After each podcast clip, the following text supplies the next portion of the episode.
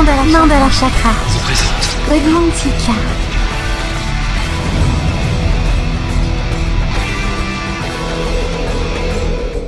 Le replay, ça s'est passé sur Witches Radio. Witches Radio. Bienvenue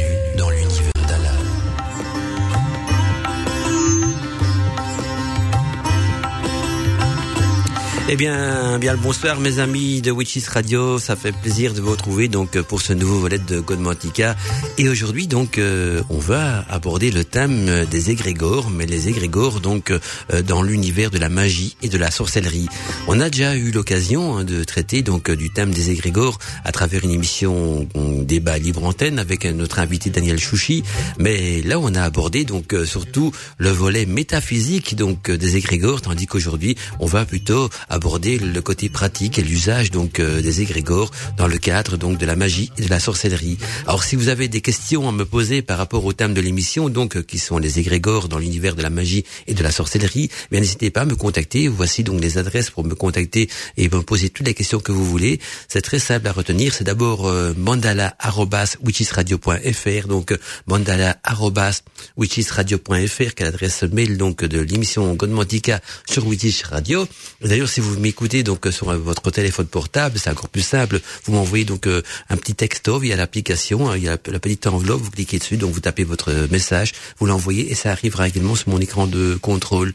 Par contre, si vous avez des questions plus d'ordre plus privé, par oui, des, questions plus privées par rapport donc à mes émissions Godmantica, on peut également donc me contacter sur mandala@wikiradio.net qui est mon adresse donc privée, donc mandala@wikiradio.net. En tout cas, j'espère que vous allez bien, que vous passez une agréable soirée. Je suis un petit peu encoué de la voix aujourd'hui, hein, c'est normal. Hein, j'ai, je sors d'une rhinopharyngite et donc euh, voilà, il faut que que je me rétablisse aussi de ce côté-là. Donc pour vous de temps en temps, vous entendez quelques bugs dans la voix. Bien, c'est, dû à ces vilains petits microbes, hein, et pas dû euh, à, à la déficience du mandala. Non, on n'est pas encore loin de là. Alors, on va donc euh, démarrer l'émission et peut-être euh, revoir un petit peu en résumé donc le principe même des égrégores dans la magie contemporaine.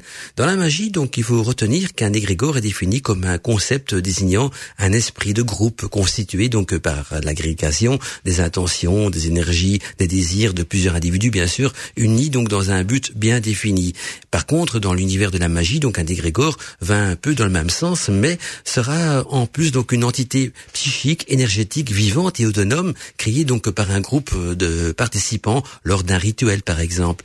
Et en magie, donc pour créer un égrégore, il faut que pendant donc le déroulement du rituel, les participants mettent en commun donc leur visualisation, leurs désirs ainsi que leurs émotions. Ceci donc dans le but de créer une osmose énergétique euh, ayant pour euh, fonction donc d'œuvrer à la finalité même euh, des raisons mises en commun pendant le rituel. Et donc, euh, par la suite, cette osmose énergétique va fonctionner sur les principes même de l'énergie quantique. Ceci en regroupant donc les particules énergétiques de l'univers afin de former donc un égrégore vivant et émotionnel. C'est vrai qu'on on, on aborde un petit peu le volet métaphysique aussi dans tout ça, mais on ne sait pas faire autrement parce que euh, l'égrégore est lié aussi bien à la métaphysique et également donc euh, a été euh, retrouvé par après dans, dans l'univers de la magie et de la sorcellerie. Et donc retenez en tout cas que, que quand on pratique un rituel et qu'on donc dans dans un but bien spécifique et que lors de ce rituel, on crée un égrégore. Cet égrégore, il a une durée de vie. Et la durée de vie d'un égrégore sera proportionnelle donc à la durée de fonction de votre mission. cela signifie donc qu'il sera actif jusqu'à la la finalité du but pour lequel il a été créé, donc pour la finalité du but de votre rituel. Et un égrégore ne peut naître que par la magie cérémonielle, vu qu'il faut donc au minimum être deux personnes pour lui donner vie. Donc dans le concept magique, un égrégore est produit par un puissant courant de pensée collectif et émotionnel, comme par exemple lorsque lors, lors du cours donc d'un rituel de magie cérémonielle, eh bien plusieurs personnes donc se focaliseront ensemble sur le même objet avec la même intensité et développeront donc une énergie commune. Nous connaissons d'ailleurs tous les tous les effets hein, stimulants éprouvés donc euh, lorsque l'on partage avec d'autres personnes un projet passionnant ou même un moment fort. Eh bien l'activité euh, euh, concentrée rassemble donc les intentions de chacun et ça en ceci donc en une conscience collective et qui semble donc euh, porter le groupe. Il m'a ma dernière donc euh, euh cette impression plutôt euh, personnelle, eh bien un processus bien réglé se déroule hein, dans le groupe 1 et pour mieux le comprendre, eh bien ce seront bien sûr les émotions qui activeront donc les atomes de nos cellules transformant le corps en une sorte de pile électrique capable de fabriquer sa propre énergie. Ainsi donc par la seule force d'une émotion euh, mutuelle et sans même s'en rendre compte, eh bien nous nous nous connectons donc euh, euh, nos sources d'énergie ensemble et nous en créons donc une plus grande source d'énergie globale et vivante donc que l'on nomme un égrégore et comme euh, connectés et branchés les uns sur les autres, nous vibrons donc sur la même longueur d'onde et la tension est alors euh, assez haute pour qu'émerge donc euh, un esprit de groupe. Et dans un rituel, les techniques à choisir pour mettre en œuvre donc la création d'un égrégore par l'harmonie ainsi que par l'osmose des énergies de groupe qui, qui, qu'on va mettre ensemble, eh bien, ce sont les, les émotions et les techniques suivantes. D'abord, une technique très connue c'est la visualisation créative. Donc euh, la visualisation créative, on va surtout l'employer donc dans le cadre de la magie rituelique. Il y a aussi les offrandes, les offrandes qu'on va également donc euh, employer dans le cadre de la magie rituelique. Il y a la méditation, il y a les invocations, ça on va plutôt utiliser donc dans le cadre de la magie cérémonielle. Il y a les états modifiés de conscience qu'on a déjà eu l'occasion donc de traiter dans d'autres émissions Codmantica qui vont également être utilisés dans la magie euh, cérémonielle. Puis il y a ce qu'on appelle la fontaine des chakras. Euh, en magie cérémonielle, on va employer euh, parfois aussi la fontaine des chakras, ceci en faisant bien sûr référence à l'émission Godmantica sur le thème donc du serpent de feu et l'éveil de la Kundalini. Pour comprendre ce que c'est la fontaine des chakras, donc je vous renvoie vers une autre émission Godmantica, hein, c'est donc celle qui porte le titre de serpent, le serpent de feu et l'éveil de la Kundalini, où là tout est expliqué bien sûr en détail. Alors, euh, autre fonction également, qui permet de créer un égrégore. C'est ce qu'on appelle la transmystique qu'on va utiliser surtout donc en, magie cérémonielle. Et puis bien sûr dans la Wicca, il y a le grand rituel Wicca hein, qui permet également donc de créer un égrégore. Donc on retiendra qu'il y a toutes les fonctions qui vont permettre de créer un égrégore, c'est la visualisation créative, les offrandes, la méditation, les invocations, les états modifiés de conscience, la fontaine des chakras, la transmystique et le grand rituel Wicca. Et chacune de ces techniques donc peut être utilisée de manière individuelle ou même euh, cumulée. Hein, ça veut dire qu'on peut faire plusieurs techniques à la fois pour euh, créer un puissant égrégore. Mais il ne faut jamais perdre de vue que c'est la foi, la conviction, la visualisation ainsi que les émotions énergétiques qui seront donc euh, le moteur principaux de la magie cérémonielle et donc en même temps donc de la création d'un égrégore. Et pour nourrir et faire grandir un égrégore, il suffira aussi de répéter régulièrement donc le même rituel, hein, c'est-à-dire le rituel de la création de l'égrégore. Donc à force de répéter ce rituel, hein, eh bien on va nourrir, on va entretenir euh, l'égrégore et le faire grandir ou le faire évoluer si vous préférez. D'ailleurs les anciens disaient aussi que les divinités avaient été créées justement par les principes magiques des égrégores et donc euh, le fait, de fait de, de créer un culte à ces divinités était aussi donc euh, une manière pour eux de les nourrir, de les entretenir et de les faire évoluer. Mandala Chakra, une voix à la radio.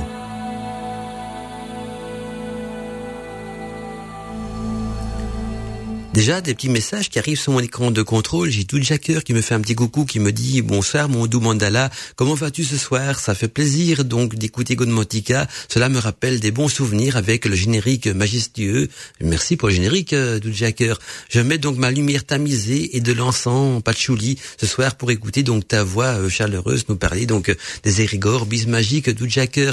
Merci à toi, Jacker. C'est vrai que pour écouter Godmotica, on se met toujours dans dans une situation très très zen, c'est-à-dire que je le recommande d'ailleurs sur euh, la description de l'émission. Si vous allez donc euh, sur le site de Witches Radio et vous allez voir qu'il y a des onglets euh, émissions où chaque type d'émission est présenté, eh bien dans l'émission Godmantica, je préconise justement pour écouter Godmantica d'allumer donc une bougie, donc d'éteindre toute sa lumière, d'utiliser que la lumière tamisée d'une bougie, d'y mettre une petite baguette d'encens et de se coucher sur son canapé ou bien dans son lit ou bien de rester assis près de son ordinateur de sa télévision ou de sa radio. Tout dépend sur quoi vous nous écoutez ce soir. Et donc voilà, dans l'ambiance, dans quel type d'ambiance magique on écoute en général Godmantica pour se laisser des choses que je vais partager donc avec vous. Alors pour en revenir donc à notre thème des égrégores, j'ai envie d'aborder aussi le sujet donc de l'égrégore euh, parce qu'on a vu que les anciens disaient que euh, c'est comme ça qu'ils créent aussi donc des divinités hein, à force donc de, de, de, par le même rituel qui va créer un égrégore dans le cadre de la magie et créer donc des divinités et puis qu'ils entretenaient donc lors des cultes. Eh bien, pour donner peut-être plus de précision là-dessus, j'ai parlé de l'égrégore entre la Bible, l'occultisme, le surréalisme et même la franc-maçonnerie. Il n'est pas rare d'ailleurs d'entendre en loge maçonnique des phrases telles que nous devons tendre donc vers un égrégore ou alors encore même nous devons réaliser un égrégore ou, même euh, aussi parfois on peut entendre comme but et comme état l'égrégore apparaît souhaitable. Donc ce sont des phrases typiques qu'on entend souvent donc dans les loges maçonniques et dans ce cas donc l'égrégore désigne couramment un moment particulier donc généralement marqué par une émotion collective puissante voire même par un état de satisfaction emprunt donc à la sérénité générale, c'est-à-dire à, l'union fraternelle euh, qui réunit donc les membres d'une loge et qui peut parfois aussi être perçu comme un comme un état de bonne ambiance, comme une bonne ambiance quoi. Et on retrouve également donc cette notion d'égrégore dans le fonctionnement d'un coven Wicca, hein, dans les coven Wicca ou tout autre type de groupement en relation bien sûr avec la magie et la sorcellerie. Et dans ce cas-là, on appelle un égrégore donc une entité, c'est-à-dire un être collectif issu d'une assemblée, car euh, euh, comme on le sait, donc toute assemblée d'individus forme un égrégore. Et il y a en effet donc un égrégore pour euh, chaque croyance et chaque religion. Et cet égrégore donc il est puissant car il est constamment donc alimenté par toute la force des fidèles accumulés donc au cours des siècles. De même, euh, chaque loge maçonnique donc possède son égrégore, c'est-à-dire que chaque euh, obédissance donc a le sien et la réunion euh, de tous ces égrégores forme ce qu'on appelle le grand égrégore maçonnique. Et, donc, ce que on pourrait se poser comme question, quelle est l'origine de ces noms étranges? C'est vrai qu'égrégore, c'est un nom quand même étrange qui, qui, qui, on se demande d'où vient son origine. Eh bien, le terme égrégore, le mot égrégore donc vient du grec qui veut dire égrégoros et qui est le pluriel donc de égrégore gorois, qui signifie simplement le veilleur, ou le verbe égrégorien, qui se traduit donc euh, par logiquement euh, veiller ou être éveillé. Et le terme égrégoros, donc veilleur, désignait donc dans les versions grecques des écrits euh, vétéro-néo-testamentaires, donc désignait donc des anges, des anges, c'est-à-dire ceux qui ne dorment pas et qui gardent le trône, le trône de la gloire, donc le trône de la gloire en restant éveillés, ou ceux qui sont toujours en éveil au service donc de Dieu. Et la fortune spéciale donc euh, de ce mot vient du livre d'Enoch, hein, c'est-à-dire un écrit euh, étant attribué donc à Enoch et qui était euh, l'arrière-grand-père de Noé. Et la composition donc de ce livre est estimée donc au IIIe siècle avant Jésus-Christ. Et donc la version originale du livre écrit en arménien était donc considérée comme perdue jusqu'à ce qu'on retrouve donc des parties à, à Qumran en 1947. Ceci parmi les manuscrits de la mer morte. On a déjà tous entendu parler de ces fameux manuscrits de la mer morte, eh bien on a retrouvé donc également dans ces manuscrits la version originale du livre d'Enoch. Et donc le livre d'Enoch sera ensuite traduit en grec, en latin, en slavon et en éthiopien. Euh, et puis il a été rejeté par les juifs et officiellement donc écarté des livres canoniques de, la Bible euh, vers 364, donc euh, lors du concile de, de Laodicée, hein, qui est, et depuis donc il est, il a été considéré comme un livre apocryphe par les autres églises chrétiennes. Mais le livre d'Enoch fait partie donc du canon de l'Ancien Testament de l'Église éthiopienne, orthodoxe aussi, et c'est donc l'Écossais James Bruce qui en apporta donc trois exemplaires euh, d'Éthiopie en Grande-Bretagne, ceci donc euh, en 1773, et à ce jour donc euh, c'est la version éthiopienne qui est la plus complète et qu'on trouve le plus facilement. Quelques passages en grec ont été donc publiés en 1606 et ils donnent donc le nom d'égrégore comme une sorte de nom propre aux anges donc qui descendent sous le mont Hermon hein, pour s'unir donc aux filles des hommes qu'ils trouvaient d'ailleurs belles. Hein, ils trouvaient les filles des hommes belles et donc les anges ont voulu s'unir avec les, les filles des hommes. Mais euh, qui sont réellement ces égrégores mentionnés donc euh, dans le livre d'Enoch C'est vrai que c'est un grand mystère.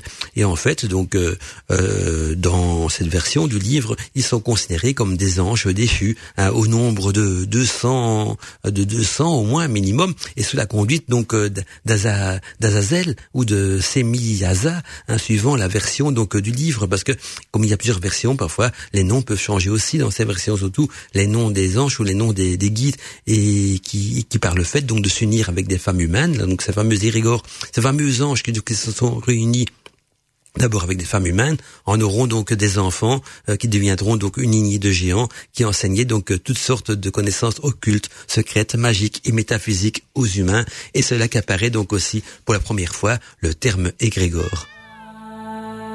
Mandala Chakra, une voix à la radio.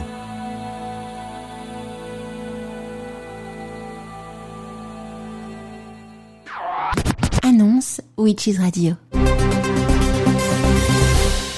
Chaque vendredi soir de 21h à 23h, retrouvez Mandala Chakra et la team du vendredi soir. Le replay, ça s'est passé sur Witches Radio. Witches Radio.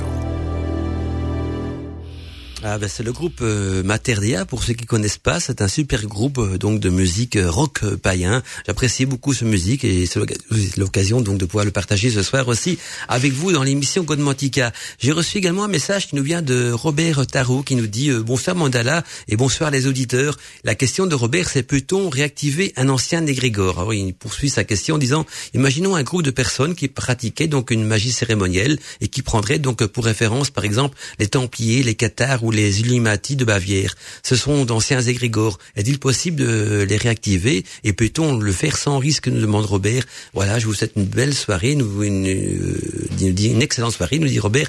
Eh bien, Robert, je vais répondre à ta question. C'est assez simple à comprendre. Euh, on a vu en, début d'émission, donc pour répondre à la question de Robert, quand on fait, quand on crée un, un égrégore au rituel, l'égrégore il va rester actif euh, dans deux circonstances. D'abord, euh, il va rester actif tant que la fonction du rituel n'a pas été réalisée. Donc si maintenant vous faites un, je vais prendre un rituel très commun, hein, si vous pratiquez un rituel de magie d'amour, eh bien tant que les deux personnes ne se sont pas remis ensemble, le, l'égrégore va rester actif jusqu'à le rituel aboutit à sa fin, et puis l'égrégore va disparaître, il va se dissoudre. Pourquoi? Parce qu'il sera plus réactivé puisque le rituel aura réussi. C'est la même chose qu'on on, peut retrouver ça également dans des anciens cultes, tant que l'égrégore est entretenu par un culte, hein, par euh, des cérémonies, tout ce qui va avec on le nourrit, il permet de, de grandir.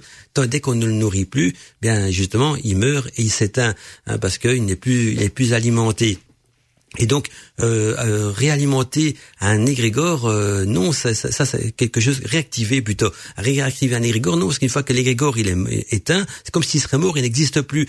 Alors en magie, qu'est-ce qu'on doit faire dans ce cas-là? Ben, on recrée un nouveau égrégore, on refait un nouveau rituel. Donc, si maintenant on veut réemployer un ancien d'égrégore, ben, s'il a été éteint, euh, le réactiver, on ne sait plus parce qu'il n'existe plus. Donc, on doit en recréer un nouveau. Par contre, ce que tu, tu me dis là, euh, comme exemple, euh, là, les égrégores sont encore vivants dans certains cas. Par exemple, les Templiers, ben, l'égrégore des Templiers est toujours vivant parce que il existe encore beaucoup de loges Templiers, que ce soit en, France, en Belgique et dans toute l'Europe. Il y a des loges Templières qui se réunissent plus comme les francs, les francs-maçons. C'est une des sociétés secrètes, donc ils se réunissent un petit peu comme les francs maçons mais les Templiers existent toujours. Euh, ouais, ils pratiquent plus, des combats, c'est plus des chevaliers du Christ, rien, rien à voir avec tout ça, mais ils participent encore souvent euh, à des fêtes médiévales, et puis ils ont ils ont des réunions très ésotériques également. Alors euh, l'égrégore des Cathares, lui, je pense qu'il doit être éteint parce que je pense pas qu'il y ait encore des réunions Cathares, si je me trompe pas, ou alors euh, en tout cas, je suis pas au courant qu'il existera encore des, des, des, descendants des, des Cathares ou des réunions qui iraient dans ce sens-là, donc euh, du culte des Cathares.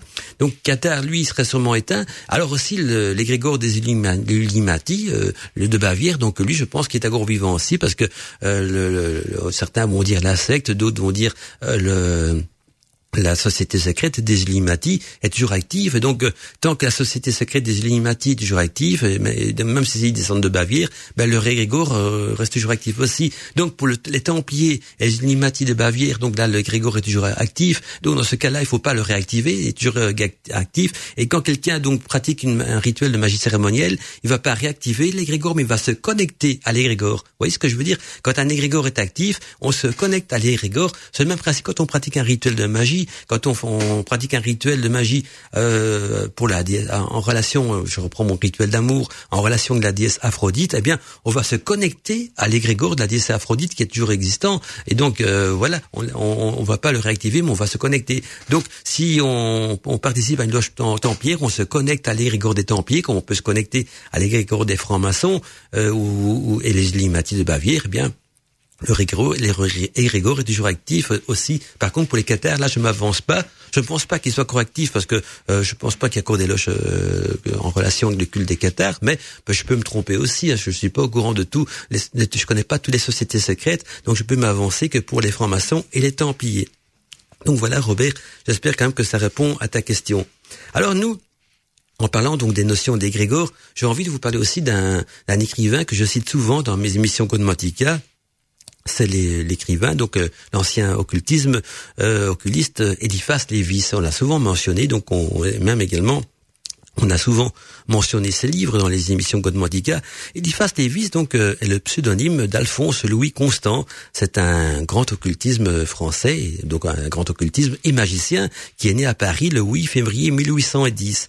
Eliphas Davis est en effet donc euh, reconnu pour avoir été donc un grand occultisme. Il a bousculé donc les mentalités du 19e siècle et demeure donc à l'heure actuelle une grande référence donc car son intelligence et ses connaissances associées donc à sa force de caractère ont eu raison donc de ses détracteurs et avec sa nature bienveillante, euh, Eliphas Davis a su lutter donc contre les erreurs perpétuelles de son époque en éclairant donc le monde de sa raison équilibrée, nourrie de science et de foi. Certes, il n'a pu échapper donc euh, à toutes sortes d'épreuves, mais ce n'est pas souvent donc euh, euh, que, le, lot des grands hommes qui ont marqué donc l'évolution de notre humanité hein, n'ont pas eu d'épreuves également qui les ont accompagnés. Car Eliphas Lévis était à la fois donc un poète, un artiste et surtout donc un mage. Et donc les égrégores font également leur apparition dans les œuvres écrites d'Eliphas Lévis entre 1810 et 1875. Donc oui, donc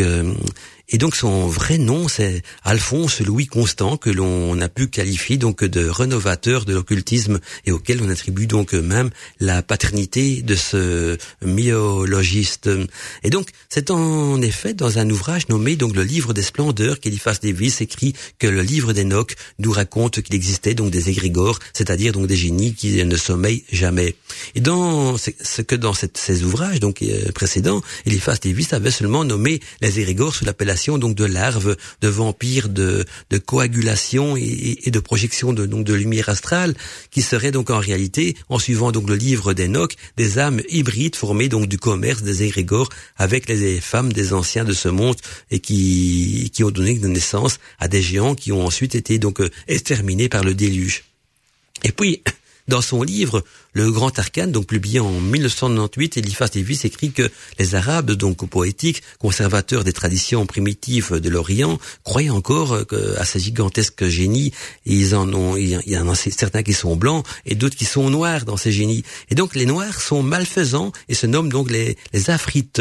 Alors les traditions ont conservé bien sûr ces génies et en ont fait donc des anges si grands que le vent de leurs ailes balaye donc euh, les mondes dans l'espace. Plus, plus loin dans son livre Le Grand Arcane, donc Eliphas Lévis écrit également que les véritables égrégores, c'est-à-dire les veilleurs de nuit auxquels nous, nous aimons croire, donc euh, ce sont donc euh, les astres du ciel avec leurs yeux toujours euh, étincelants. Nous aimons à penser aussi que chaque peuple a son ange protecteur ou son génie, donc ou même son égrégore.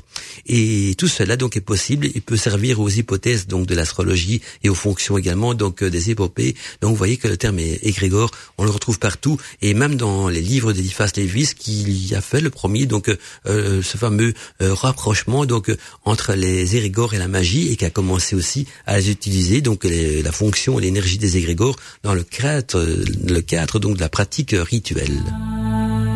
Mandala Chakra, une voix à la radio.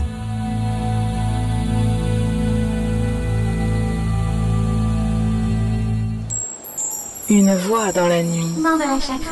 Une voix dans la nuit. Qui nous intéresse aussi dans le cadre de l'émission Godmotica, c'est surtout donc euh, le cadre magique, hein, parce que je sais que beaucoup de sorciers, de sorcières nous écoutent. Donc euh, on va voir un petit peu maintenant euh, l'usage des égrégores donc dans la pratique magique. C'est quelque chose de très indispensable aussi pour les rituels puissants et surtout pour les rituels qu'on accomplit donc souvent en groupe ou alors à deux. Vous savez qu'en magie cérémonielle, dès qu'il y a deux personnes qui pratiquent un rituel ensemble, c'est considéré donc comme la magie cérémonielle. Alors, euh, il faut retenir en tout cas que l'accomplissement donc de tous les actes magiques est soumis donc à un rite. Donc, euh, chaque point précis a une grande importance, hein, comme par exemple donc la qualité des mots, les écrits, les ingrédients, les attitudes euh, émotionnelles qui sont quand même fondamentales dans l'accomplissement de tout rituel de magie. Et d'ailleurs, j'en ai souvent parlé dans mes émissions Godmotica précédentes, donc je vais pas revenir là-dessus. Mais par contre, le rite, le rite, il est considéré donc comme l'inverse. Hein, le rituel, donc ce qu'on appelle le rite, est considéré comme, est considéré comme l'inverse de la prophétie, car il est tourné vers le passé, alors que la prophétie euh, contemple l'avenir. Et donc la réalisation euh, d'un rite permet donc de se mettre en phase avec un instant important du passé. Hein, quand on pratique un rituel, on se mettra toujours en face avec un moment important du passé, même si c'est pour euh, changer son avenir. Par exemple, eh bien une fête religieuse place euh, le rite des croyants en harmonie donc avec un événement fort de leur histoire. Et dans ce cas, donc là, la notion d'égrégore y est fondamentale. C'est l'égrégore qui réagit euh, à la qualité du rite. Hein, on retrouve ça dans les fêtes de Noël avec le rite chrétien et la naissance de, de Jésus, mais également donc dans les, les sabbats, les esbats des sorcières, hein, qui sont d'autres types de rites en relation donc avec le culte du dieu et de la déesse ou avec euh, la lune, donc des cultes lunaires. Dans le cadre des esbats, aura l'occasion d'ailleurs d'en reparler si j'ai le temps dans l'émission. En tout cas, on, retiendrait qu'en arrière-plan, donc euh, tous les cercles spirituels ou profanes euh, se cachent donc euh, des forces subtiles, donc les puissances peuvent être dans certains cas inimaginables. Euh, de ce fait, donc l'harmonisation des courants de pensée initiatiques et religieux ne dépendent pas uniquement donc d'une synthèse intellectuelle, intellectuelle car des, des, problèmes occultes beaucoup plus profonds donc et beaucoup plus délicats se posent. En effet, imaginons que les magiciens, les magiciens savent qu'il est bien plus important donc d'harmoniser les forces de la pensée au niveau donc subtil, mais et que dans et ainsi que, que plutôt c'est même plus facile de le faire donc avec la pensée au milieu subtil plutôt que dans la, la matière. Mais mais bien que le relation donc soit inextricable. Donc vous voyez c'est c'est important parce que on sait très bien que souvent euh, on, on, on, va nous quant à nous donc concentrer notre énergie dans tout ce qui est spirituel, dans tout ce qui est peut-être métaphysique aussi et souvent donc la matière ou les, les outils, hein, ce que j'appelle les outils de la, la, des sorcières par exemple, eh bien la matière servira plutôt donc euh, d'accessoire pour canaliser l'énergie.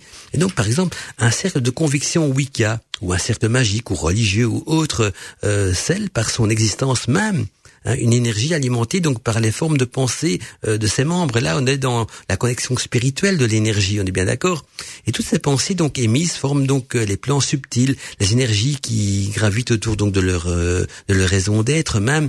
Donc on peut dire autour du Kouvan ou du coup c'est le cas de la Wicca. Je ferais que je, je souvent des termes euh, Wiccans parce que je peux en prendre, prendre des termes religieux aussi, mais on est quand même avant tout donc sorcier et sorcière, donc on va rester dans ce contexte-là. Et donc de cette manière, toutes les pensées donc dirigés en harmonie vers un même but, s'additionnent, euh, s'agglomèrent pour ne former qu'un tout, et cet agglomérat donc d'énergie subtile porte communément donc le nom d'égrégore.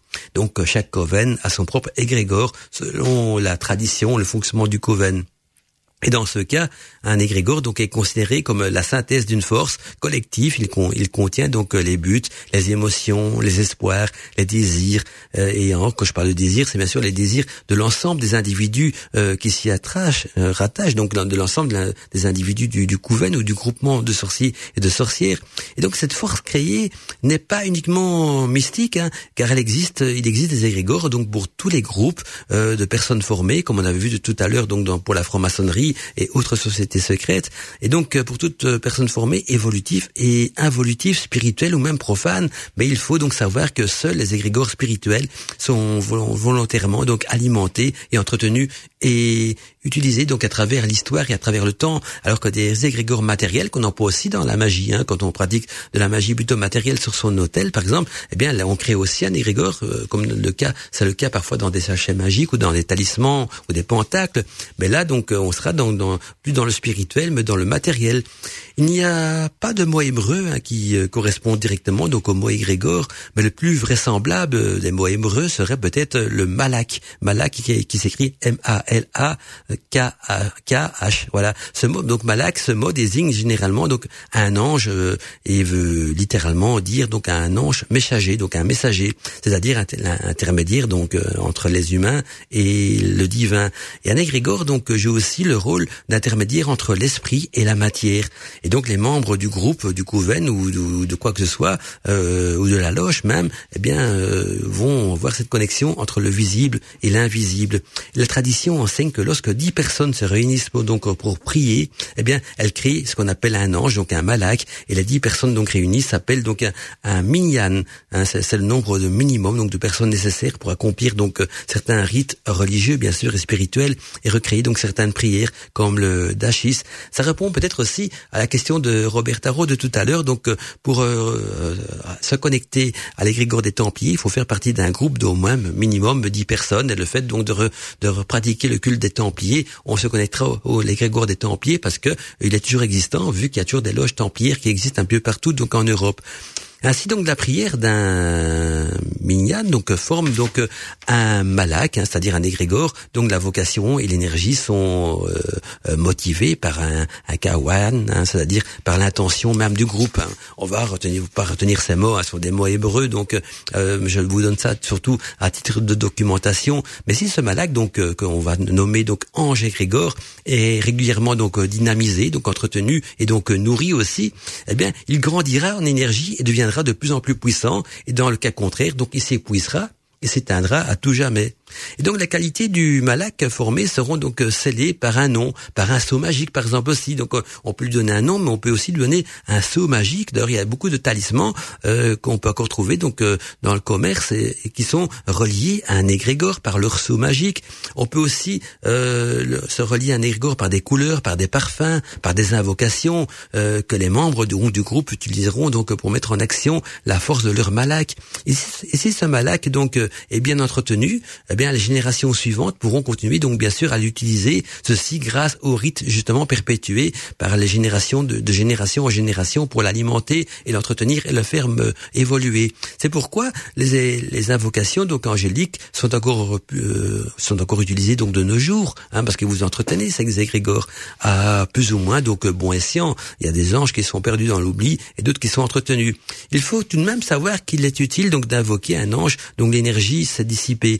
Hein, euh, parce que si l'énergie s'est dissipée, il y a plus beaucoup beaucoup vont dire euh, je vais invoquer un ange qu'on on a pu euh, invoquer depuis bien longtemps eh bien, si l'énergie s'est dissipée, comme j'ai expliqué en début d'émission et comme j'ai répondu à la question de Robert, c'est inutile. C'est inutile d'invoquer un ange donc euh, dont l'énergie soit, dissipée ou a été absorbée par un autre ange. Parce que souvent un ange, quand l'énergie est dissipée, elle va se faire absorber par un autre ange. Et donc, euh, pour utiliser donc la force d'un malak, il faut avoir reçu donc une filiation par une euh, transmission initiatique, sinon la machine tournera à vide. Donc c'est important. Si l'égrégore s'est éteint parce qu'il n'a plus été alimenté, eh bien la machine tournera à vide. Il y a un film très euh, très ancien euh, qui est un film belge en plus, et que, mais qu'on ne trouve plus en version originale. Hein. Il existe des copies, mais de mauvaise qualité. J'espère qu'un jour il va être réédité en, en, et remasterisé. Il a été, il n'a jamais été remasterisé ce film parce que il y a beaucoup de droits d'auteur dessus, il y a beaucoup d'auteurs différents. C'est très compliqué. J'ai entendu dire, ça s'appelle euh, Milpertuis. Un Milpertuis, mais euh, nous en irlandais, rien à voir avec la plante, bien sûr. C'est Malpertues. Hein. Malpertues, c'est une maison donc euh, dans laquelle il y a des anciennes divinités grecques qui se sont réfugiées et qui sont en train de mourir parce que plus personne ne croient en eux, donc plus personne n'alimente de Grégor, et ils sont en train de s'éteindre. Donc euh, c'est un film euh, flamand, mais qui a été traduit en français, bien sûr, qui s'appelle Malpertues, et qui la langue la maison, une maison euh, cynique. On retrouve donc des, vieilles divinités qui sont en train de mourir et de s'éteindre. J'espère qu'un jour on ressortira ce film, il va le remasteriser et le traduire correctement en français, parce que c'est vraiment un film qui vaut la peine d'être vu et qui est très initiatique. Allez, nous on poursuit donc cette ambiance musicale. C'est le dernier morceau du groupe Maternaire à qui je vais vous passer ce soir. Après, on va changer de style de musique. En tout cas, c'est toujours un grand plaisir euh, de vous retrouver donc euh, le vendredi soir dans Godmantica. Tous les vendredis soirs, 21h, 23h, c'est Mandala Chakra sur Witches Radio. Magie naturelle, sorcellerie, ésotérisme, paranormal et mystère. Bienvenue dans l'univers de Godmantica. C'est très chaud comme musique, on peut dire ça décoiffe les oreilles hein, pour euh, revenir à l'expression. Nous on revient à nos moutons aussi et j'ai envie de vous parler à présent donc euh, du rôle de, de, rituel dans la vie d'un égrégore. On avait vu que ça part souvent des rituels et des cérémonies de groupe qu'on va créer l'égrégore et vous allez voir aussi que le rôle du rituel est important non seulement pour le créer mais aussi pour entretenir la vie de l'égrégore. Les traditions religieuses les plus anciennes donc ont toujours respecté un art rituel très sérieux. La conception donc de ces rituels nullement l'effet du hasard. Hein. En, effet, donc au sein de tous les grands mouvements, il y a toujours eu donc des initiés euh, capables d'établir donc un processus de dynamisation de l'égrégore. Il y a les coaniums euh, autour du grand prêtre euh, dans le temple de Salomon, par exemple, qui en, sont un très bel exemple. Et, même donc si pour le profane un rituel qui, qui par ses mots, ses gestes semble anodin, eh bien il renferme en vérité donc d'authentiques clés magiques. Et donc, le simple effet de la prière collective, par exemple, représente aussi parfois l'essentiel de la charge d'un égrégore. Dans ce cas, donc, la force de l'égrégore repose sur la grande quantité donc euh, de nombres qui seront donc en prière. Par contre, un groupe beaucoup plus restreint d'initiés, sachant donc parfaitement manier les énergies, pourra générer donc euh, une force occulte tout aussi puissante. Donc, tout dépend un petit peu de la puissance de l'intention du rituel ou de, du nombre de participants donc au groupe. Et d'ailleurs, euh, quand je disais que parfois, donc euh, des, initiés euh, qui savent vraiment très bien manier donc les énergies, la magie, tout ce qui va avec, vont, pourront faire non seulement un égrégore beaucoup plus puissant, si ce n'est plus puissant encore que les égrégores traditionnels, car il sera donc beaucoup mieux contrôlé, vu que ce sont des initiés, des mages, des magiciens, des sorciers expérimentés. Et donc, d'où l'importance d'un rituel rigoureusement construit et parfaitement reproduit. Généralement, un grand égrégore démarre sous l'impulsion donc du fondateur hein, d'une tradition, par exemple aussi, si ce premier donc euh, patriarche est suffisamment averti, il peut donc euh, euh, construire ce qu'on appelle donc de toute pièce un, mouvement, un, groupe, voilà une tradition. Mais il est possible aussi, c'est généralement donc le cas, d'absorber donc ou de revitaliser donc un égrégore déjà existant.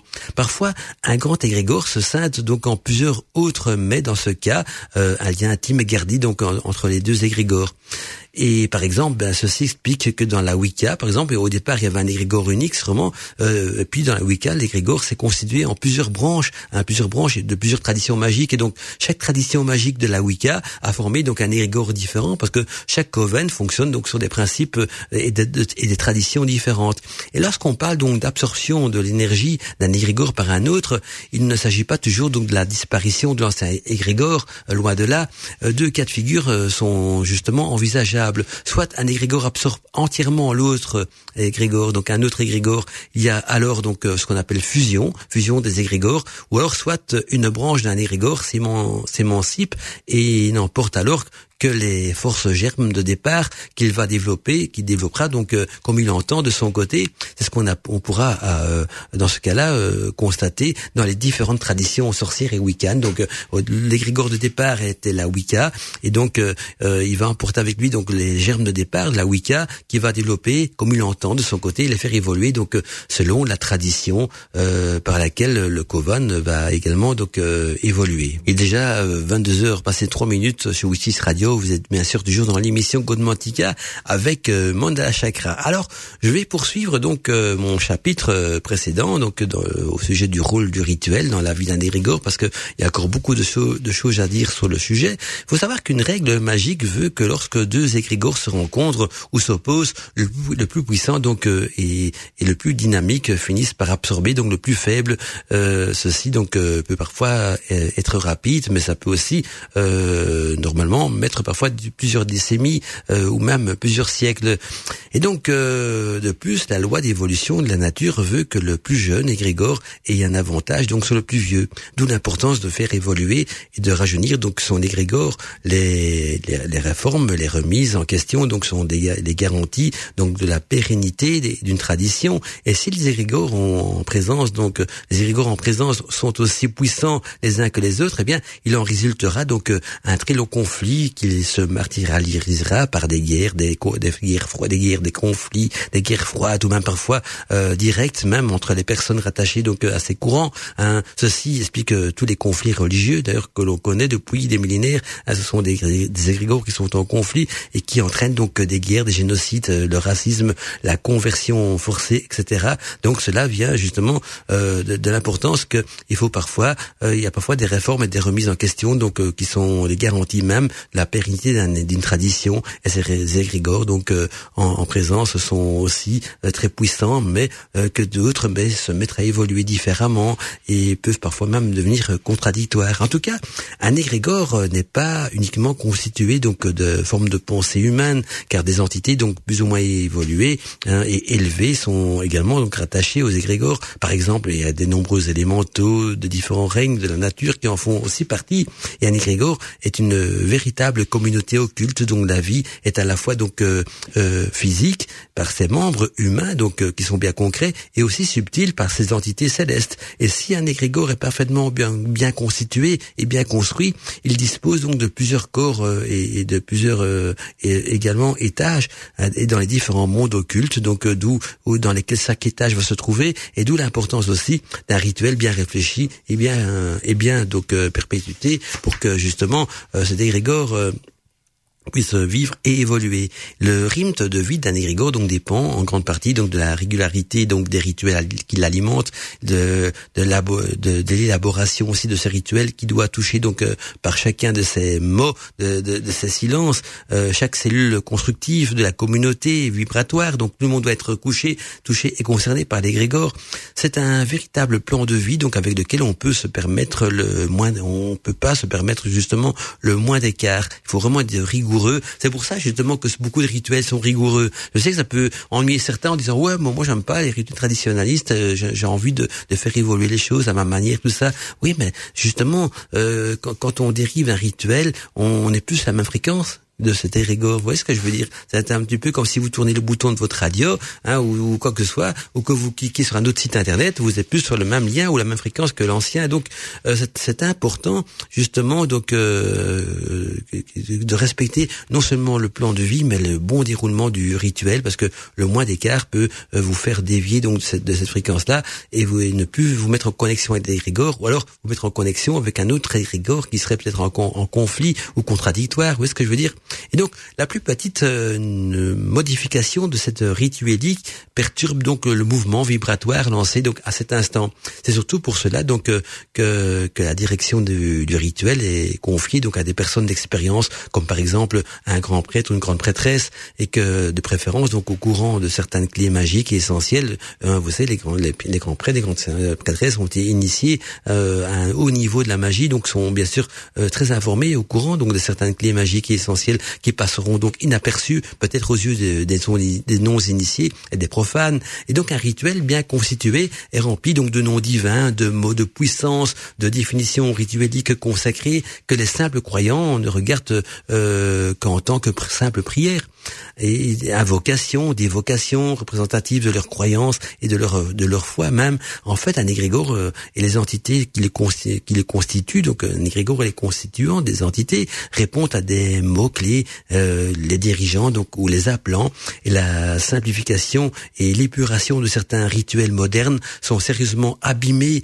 Hein, ils ont sérieusement donc abîmé le mouvement des égrégores dans la tradition dite sorcière et donc souvent les rituels modernes ne fonctionnent pas ou ne fonctionnent plus parce que ils sont incomplets et ne permettent pas de se connecter donc à l'égrégore euh, originel de ce rituel ou même de, de, de, de fonctionner tout simplement. Hein, on est bien d'accord. Et donc l'ignorance des lois magiques laisse euh, euh, tous les grands égrégores donc de notre humanité à l'abandon, même si la foi certaine des fidèles persiste. Hein, on peut très bien pratiquer des cultes et des rituels en ayant la foi, mais on ne connaît plus les clés secrètes du rituel, les petits mots, les symboles, tout ça qui vont avec, et donc on se déconnecte de l'égrégore parce que la foi ne suffit pas, il faut connaître aussi toutes les clés, tous les symbolismes pour se connecter à l'égrégore. Ceci nous indique donc euh, qu'ils s'affaiblissent et que de nouvelles croyances, peut-être plus dynamiques aussi, viendront donc les absorber. Et la vie sensible essentielle d'un égrégore est assurée donc par la masse des fidèles, mais aussi par la structure active qui peut être assurée donc par des par des initiés parmi les plus qualifiés et les plus sûrs aussi donc euh, du groupement ou de ou de, de, la religion ou, ou du couven. Et pour cette raison, donc, des cercles sont constitués dans lesquels donc les rituels sont beaucoup plus techniques et beaucoup plus complexes aussi. Et l'éveil et la mise en action donc de ces énergies dépassent de beaucoup la, la simple, le simple croyant hein, et parfois même euh, pourrait même le, choquer. Hein, le profane pourrait même être choqué par certains rituels. De plus, la responsabilité donc euh, d'un égrégore, elle est lourde à porter parce que les initiés, en ayant donc la charge, ne peuvent se, permettre aucune erreur. Hein. Un grand prêtre, une grande prêtresse n'a pas le droit de faire une erreur dans le rituel. C'est d'ailleurs pour ça qu'ils sont nommés grands prêtres et grands prêtresses, hein, parce qu'ils ont la connaissance suffisante autant que durant le rituel, donc que, que durant leur vie de tous les jours aussi, ils doivent rester donc des exemples. Un égrégore répond aussi aux lois les plus simples de la nature. Il vibre différemment durant les grandes périodes cosmiques. Il subit aussi, comme toute euh, comme toute chose vivante d'ailleurs, euh, ces grandes vibrations cosmiques euh, qu'on va appeler donc vibrations astrologiques. Pour cette raison, donc et qu'en plus que pour cette pour cette raison et qu'en plus donc du rituel régulier, s'accomplissent aussi d'autres rites plus important à des époques très précises. Généralement, je pense surtout donc dans ce cas-là au sabbat des sorcières. Hein, quand je parle d'autres rites importants, d'autres époques bien précises pour euh, alimenter cet égrégore aussi. Et généralement, donc ces grandes cérémonies ont lieu donc aux équinoxes, aux solstices. Hein, donc comme j'ai expliqué, donc par exemple les célébrations des sabbats des sorcières hein, qui se fait donc aux équinoxes et aux solstices, ou alors aux pleines lunes aussi, ou aux nouvelles lunes, comme par exemple donc les célébrations des esbats des sorcières. Et on retiendra que, que la marche des astres donc est aussi observée dans ce genre de pratique. Et ces moments seront donc généralement favorables à la régénération donc euh, d'une énergie manique. Hein, donc on se connecte à l'égrégore par justement les, les sabbats et les esbats. Et donc chaque sabbat, hein, même si vous pratiquiez le sabbat en petit comité ou de manière individuelle, vous serez quand même connecté par vos rituels à l'égrégore tout puissant donc euh, de toutes les sorcières de la planète qui célèbrent donc le sabbat ou l'esba donc le même soir que vous, ce qui crée donc justement cette connexion, cette force entre tous les sorciers, tous les sorcières de notre planète, peu importe du, le pays dans lequel on se trouve et peu importe aussi donc euh, la langue que l'on parle. Witches Radio réveillera la sorcière qui est en toi. Witches Radio. Le replay, ça s'est passé sur Witches Radio. Witches Radio.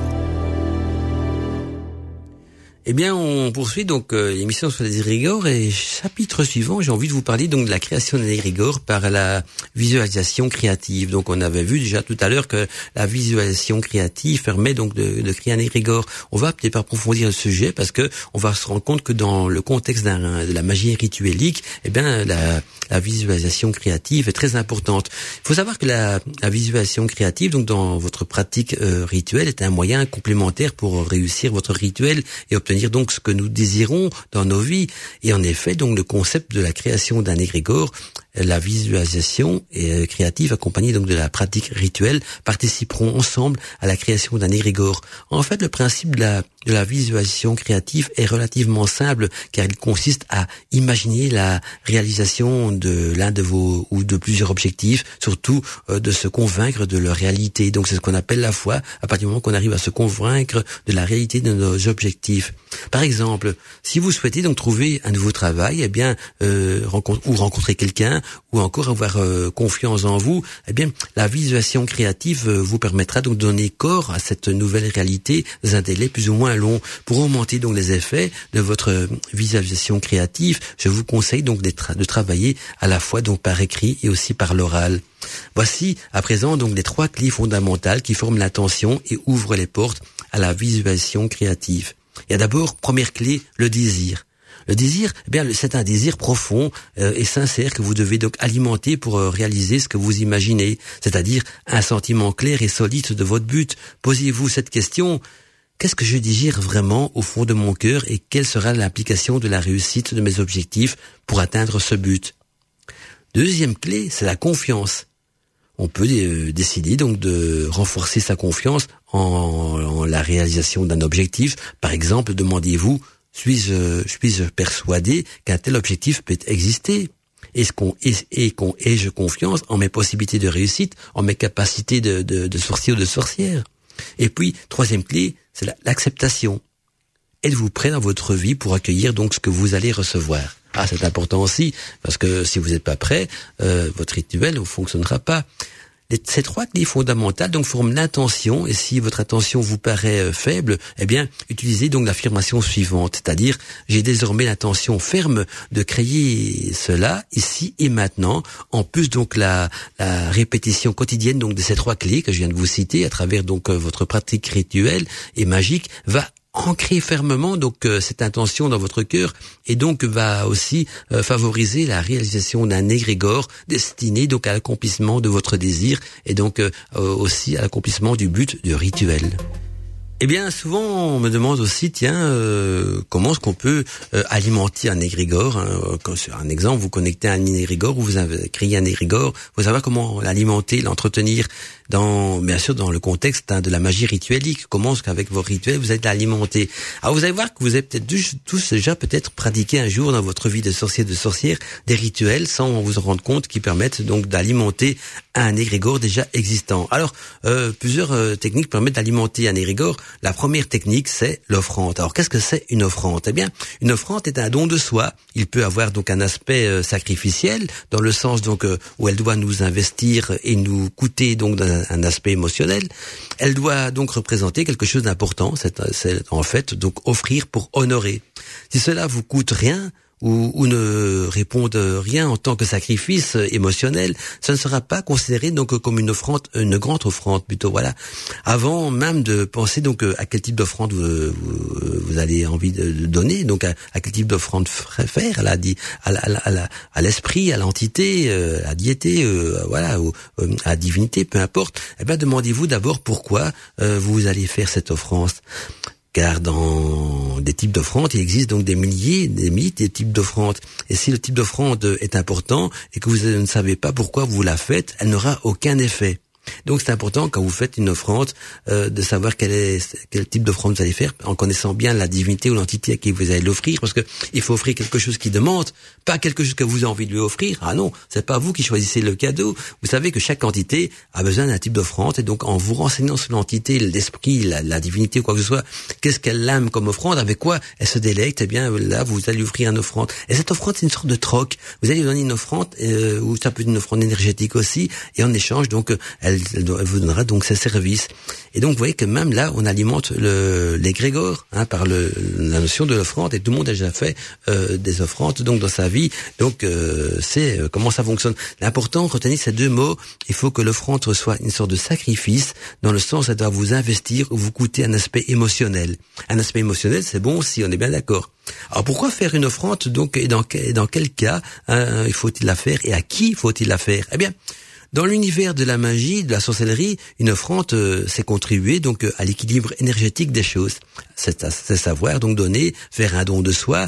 Et le plus souvent, donc il y a trois raisons possibles euh, pour faire une offrande. D'abord, première raison, c'est pour honorer ou célébrer un culte le cycle des saisons, euh, par exemple, hein, je, pensais même au sabbat, le, soleil, la lune, la nature, une entité, une divinité, un esprit, un ancêtre. Et d'ailleurs, en parlant de la lune, si vous lisez le, texte de la charge de la déesse, vous allez voir qu'elle vous demande des offrandes dans ce texte. Elle vous dit ce qu'elle a envie comme offrande. Ce sont des offrandes émotionnelles.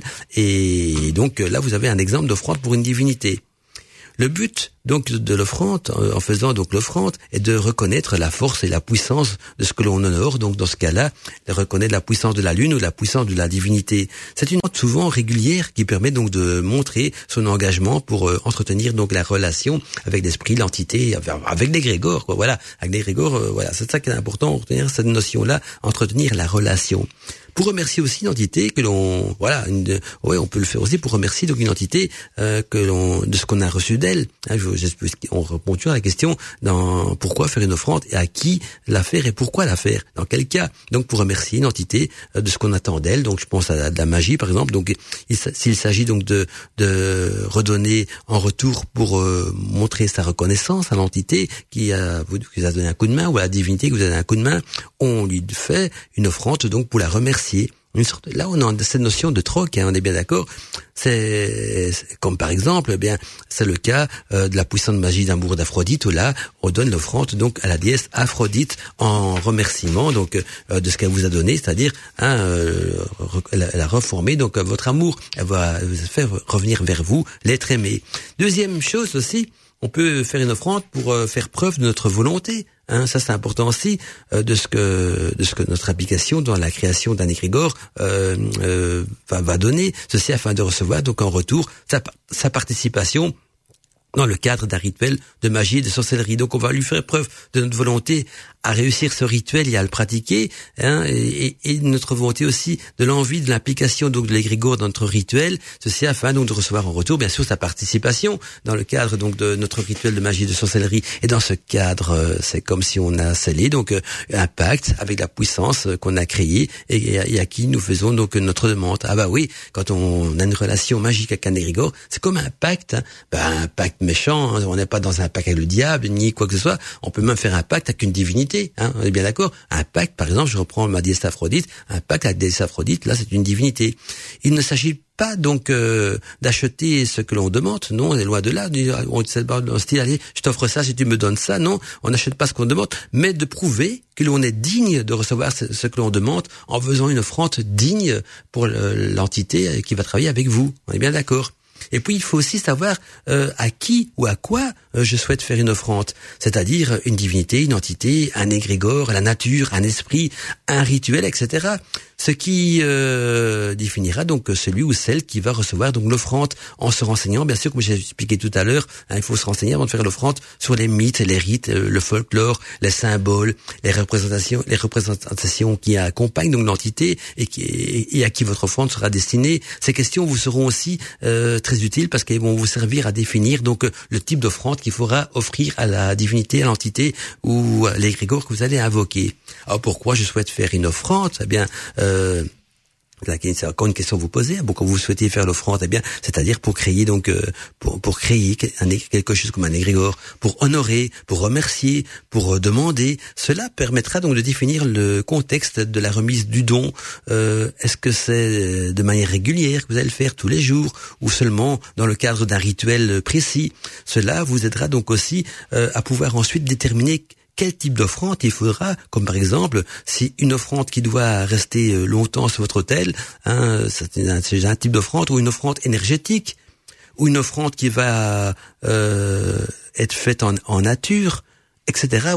tout type d'offrande est bien sûr euh, permise.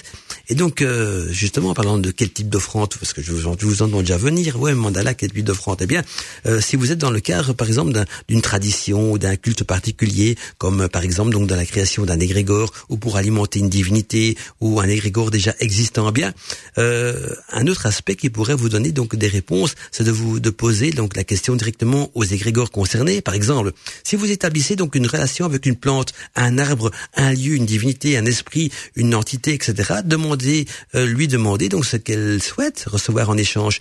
Euh, comment comment elle souhaite recevoir cela en échange aussi? Donc ce qu'elle veut, comment est-ce qu'elle le veut et dans quel contexte et à quelle fréquence, etc. Il y a des rituels où, tout ça est indiqué dedans, donc vous n'allez pas vous casser la tête. Mais quand c'est pas indiqué dans le rituel, à vous de vous renseigner un petit peu sur l'entité, sur son fonctionnement, sur euh, le culte qui tourne autour d'elle, pour savoir comment est-ce qu'elle fonctionne et qu'est-ce qu'elle attend donc en tant qu'offrande, hein, pour pas vous tromper, parce que vous tromper d'offrande peut faire euh, donner deux causes. Ou alors le rituel ne fonctionne pas, parce que vous donnez une mauvaise offrande. Hein, euh, oui, hein, voilà, c'est c'est comme si vous donnez, je sais pas moi, euh, un, verre d'eau à un dragon ou du feu à un poisson. Hein, ça sera une mauvaise offrande, hein, bien d'accord. Hein. Eh bien, ça, là, l'entité peut être offusquée. Ou alors, et dans ce cas-là, bah, elle peut même être en colère. Ou alors, elle vous envoie balader, votre rituel, il tombe à l'eau. Hein, on est bien d'accord. Donc, faire une offrande à une puissance sans avoir sans avoir de relation avec elle, euh, avec celle-ci, donc n'aura pas beaucoup de sens.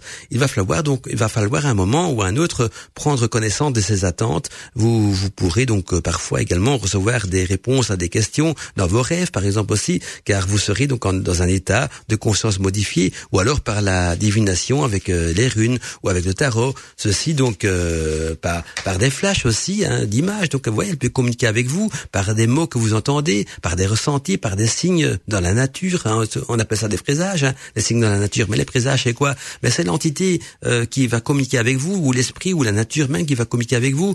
Il faut toujours donc être à l'écoute et en pleine conscience donc de ce que l'on demande et écouter aussi, être en pleine conscience des réponses qu'on l'on va euh, recevoir. Witches Radio réveillera la sorcière qui est en toi. Witches Radio. Godmatica en podcast.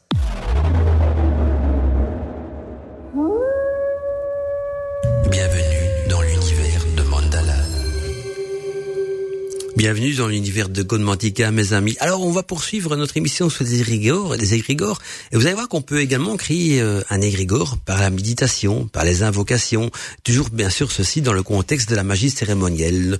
Alors, euh, pour savoir comment créer un égrégore par une méditation ou par des invocations, je vais vous donner un exemple, un exemple d'une méditation qui permet donc de créer un égrégore d'amour pour la planète. Et je crois que notre planète en a bien besoin, hein, on est bien d'accord, hein, d'un égrégore d'amour. Donc euh, euh, voici comment créer un égrégore d'amour pour la planète. C'est une méditation qui se pratique donc en groupe, accompagnée donc d'une personne centrale qui citera donc la méditation d'une voix posée, également donc accompagnée d'une douce musique. Ce sera euh, bien sûr donc un moment sacré qui vous permettra donc de ressentir euh, de belles énergies. Pour commencer, donc le groupe doit se centrer donc sur le chakra du cœur, tout en faisant naître en soi un sentiment de joie, de paix et d'amour universel. Pour ce faire, certains membres du groupe peuvent euh, visualiser donc un endroit de la planète ou de la nature dans lequel ils se sentent bien, ou se rappeler donc un beau moment où vous avez ressenti donc des belles émotions d'amour et de joie. Ensuite, il faudra donc ressentir cette joie et ce bien-être émotionnel pour soi-même. Vous continuerez donc euh, la méditation en dirigeant cet égrégore dans la pièce afin de partager cette vibration et de la faire profiter à l'ensemble du groupe. À ce moment-là, vous serez donc prêt à créer donc un bel égrégore et vous attirez à vous donc euh, d'autres énergies et pratiquerez donc euh, euh, tout en participant, participerez donc à la création d'un égrégore plus puissant plus vous enverrez donc des pensées d'amour et de paix et de joie, plus vous vous, vous répandez donc autour de vous euh, cette énergie de lumière et d'amour universel qui sera donc perçue par l'ensemble du groupe ainsi que par tous les autres personnes de notre planète ayant donc euh, des pensées similaires aux vôtres. eh bien, Ensuite, vous pouvez donc bien sûr faire voyager cette énergie en dirigeant donc euh, par la pensée ce sentiment d'amour en l'expansionnant à tous les êtres qui vous sont chers et bien sûr euh, à l'ensemble des humains de la planète. Ceci donc afin d'apaiser les douleurs et de permettre aux humains souffrants euh, qui par leur déséquilibre énergétique et émotionnel contribuent également euh, et, et, continuent à propager, contribuent et continuent à propager donc la souffrance. C'est aussi un égrégore. Hein. Vous, vous, devez donc vous devez apaiser les douleurs et permettre aux humains souffrants donc qui par leur déséquilibre, on est bien d'accord, énergétique et émotionnel, eh bien contribuent et continuent donc à propager la souffrance en créant donc et en propageant d'autres formes d'égrégores beaucoup plus lourds, beaucoup plus sombres, qui peuvent souvent donc euh, devenir à l'origine de conflits, de guerres, etc. Donc en faisant ce rituel, euh, cette méditation, vous allez euh, des énergies d'amour universel, donc des énergies de paix pour notre planète qui en a aussi bien besoin en ce moment, on est bien d'accord. Et donc par la pensée, tout en tous, tous ensemble, donc vous vous permettez donc vous permettez dans ce moment précis d'être dans votre cœur, d'aimer par amour universel, de vous aimer, et qu'ensuite euh, vous fassiez donc voyager cet égrégore d'amour universel, cette joie et cette paix intérieure sur toute la planète, ceci en mettant notre conscience et, et votre sagesse au service donc de l'humanité. Dirigez ensuite donc euh, vos pensées vers euh, la, vers notre planète, euh, la Terre. Donc partagez lui votre gratitude pour que ce qu'elle fait pour vous donc soit ou soit soit béni. Donc pour tout ce que la Terre fait pour nous, soit béni, hein, nous bénir, nous nourrir, nous donner l'air pour respirer, l'eau pour boire, ouais, tout ce que la chaleur pour nous chauffer. Rendez-lui son amour afin de soulager ses blessures que nous les humains lui infligeons donc chaque jour en la souillant par en la polluant. Et donc reconnaissons euh, en, en, elle donc toute l'énergie euh, qu'elle déploie pour l'entretien de la vie ainsi que pour euh, nous-mêmes, donc pour nous permettre d'exister. Prenez conscience que la Terre ne fait pas que nous nourrir et nous abriter, elle nous énergise et nous fait évoluer également.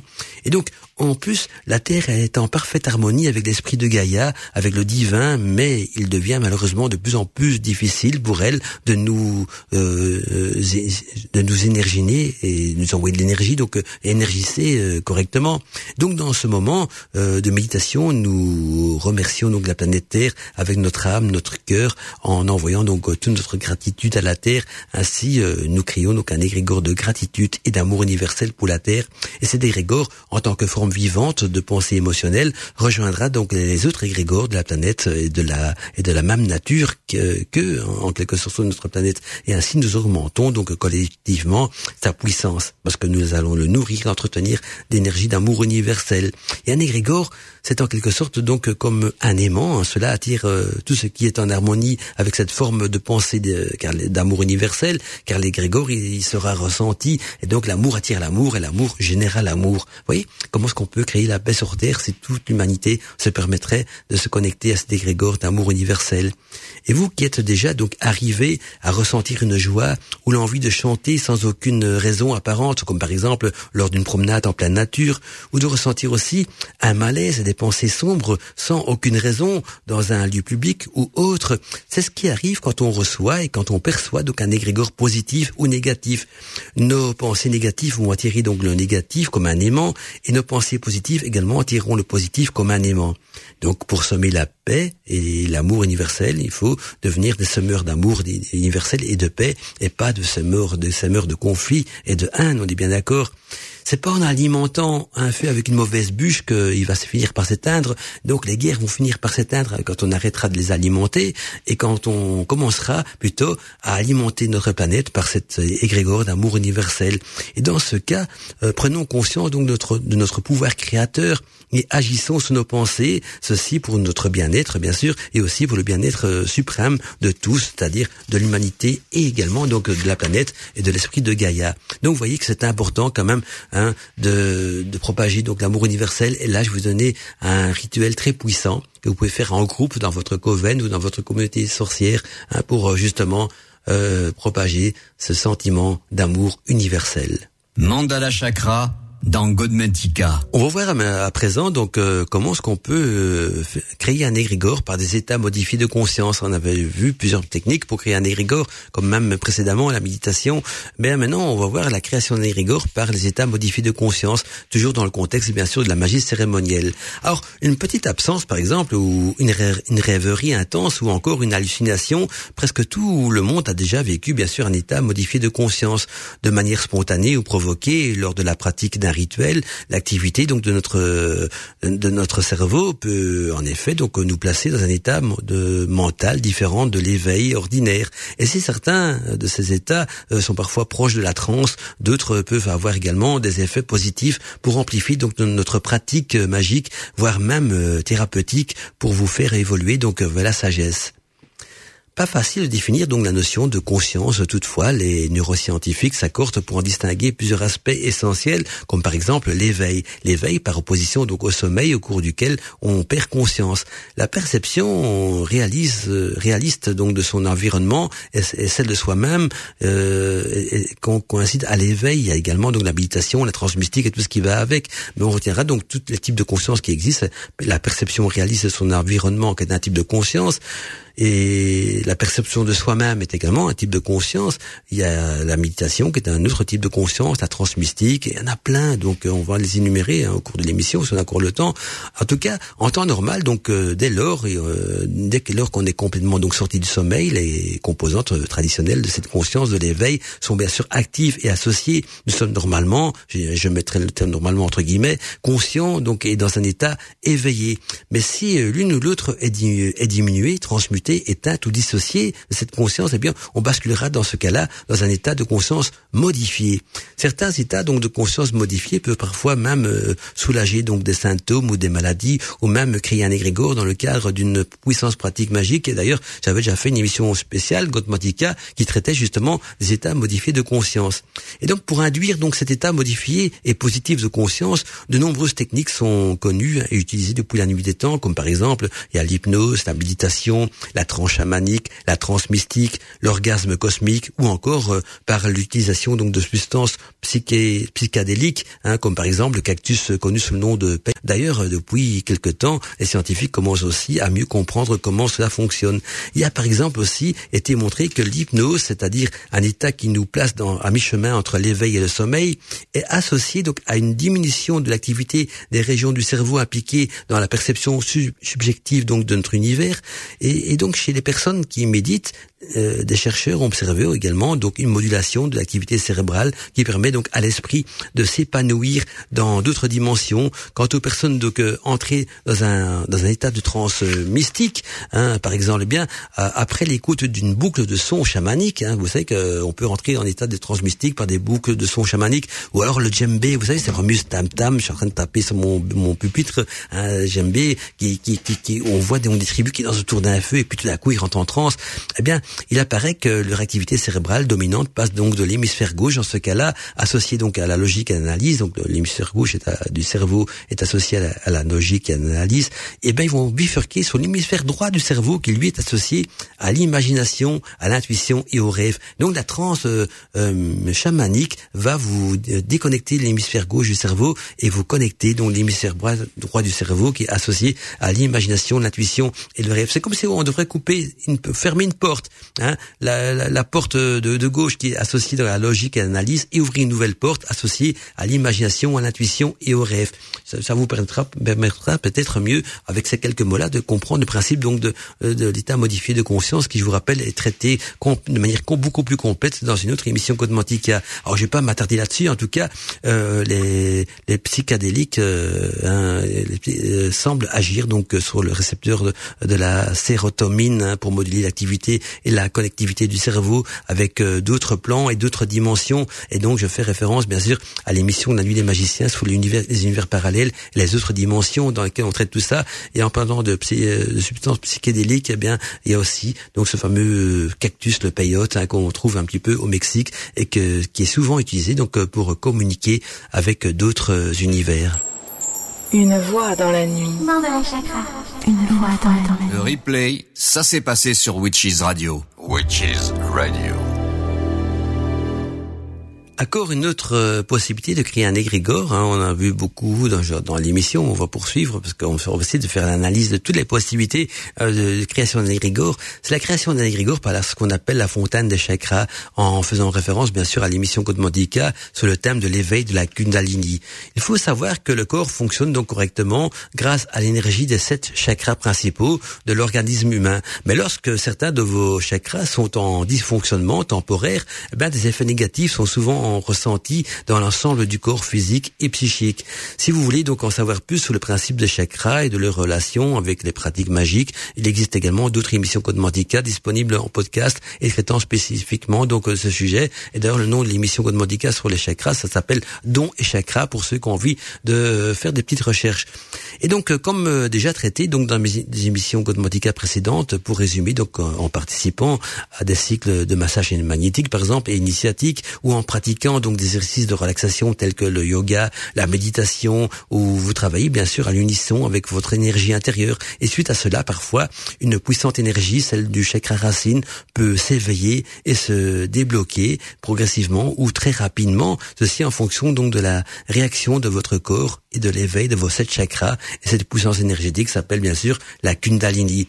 Et en effet, donc l'énergie de la Kundalini dort à la base donc de la colonne vertébrale jusqu'à ce qu'elle soit éveillée et activée. Et lorsque la Kundalini s'éveille et entraîne donc euh, divers changements dans la vie des personnes, eh bien, ces changements peuvent être physiques, mentaux, émotionnels et même spirituels. Et donc l'éveil de la Kundalini est donc un processus de transformation de soi qui peut donc euh, conduire à une plus grande conscience de soi et même à des niveaux de conscience beaucoup plus élevée.